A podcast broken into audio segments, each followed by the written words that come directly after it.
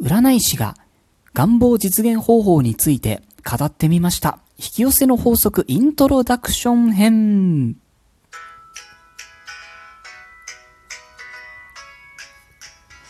はい。私、占い師のティモがお送りしております、スーセイジャンクションシャープ006でございます。いつもお世話になっております。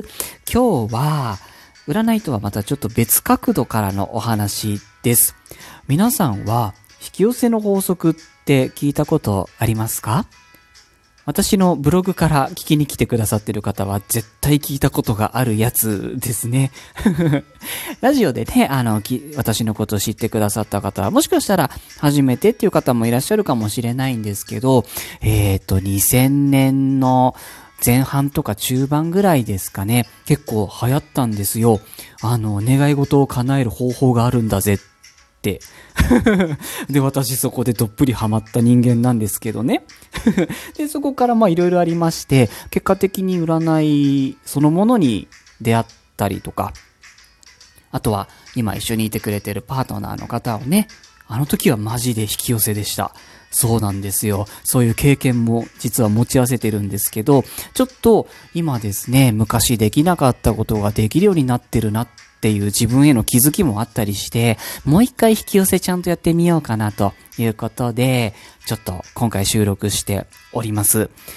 この後ですね、よかったらみんなで目標を決めて、あれ引き寄せちゃうみたいな企画をちょっと一緒にやってみようかなとちょっと考えているところなんですけど、今日はまず導入編、イントロダクションということで、引き寄せって何ですかっていう、ちょっとそもそもの話をしてみようかなと思います。えー、っと、大丈夫ですよね？引き寄せの法則ってピンとこない方多分いらっしゃらないと思う、信じてます。頑張ってついてきてください。えー、っとですね、引き寄せの法則をわかりやすく別の言葉で言うならば、類は友を呼ぶです。もうこれはまさにですね、そう、私の自分自身の気づきっていうのもまさにそうで、私使ってる占いがただでさえマニアック。同じやり方する人がほとんどいない中で、さらにその占いの形を出す方法っていうのも最近ちょっと一段進化しまして、あの道具を使わずにわっと出すっていうやり方をやってるんですけど、ねえ、この広い世界でね、いろんな方いらっしゃるとは思うんですけど、まさかこんなに早く自分の身近に同じ術で同じ蚊の立て方をしますっていう方が現れるとはっていう これぞまさに類が友を呼ぶ似たようなものが引き寄ってくるっていう引き寄せの法則だなと実感したところだったんですね。そう。引き寄せの法則って、もう言い換えるとこれなんですよ。同じものが引き寄ってくる、または引き寄せ合っているっていうことなんですよね。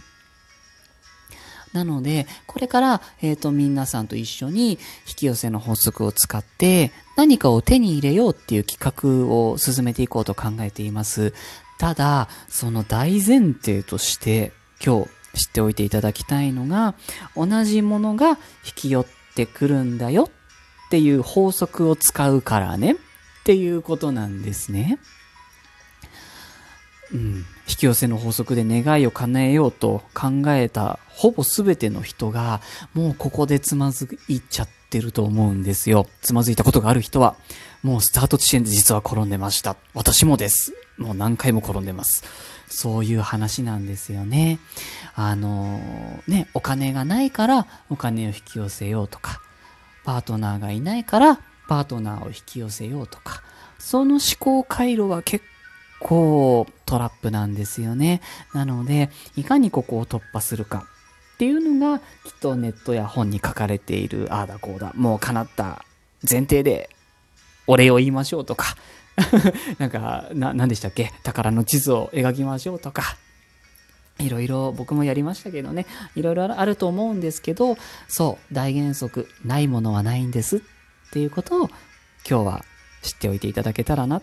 と思います。あ、大丈夫ですからね。あの、その、今手元にないものをこれから引き寄せようっていう、そういう話ですから。ただ、大原則として同じものが引き寄ってくる。これだけ今日は覚えておいてください。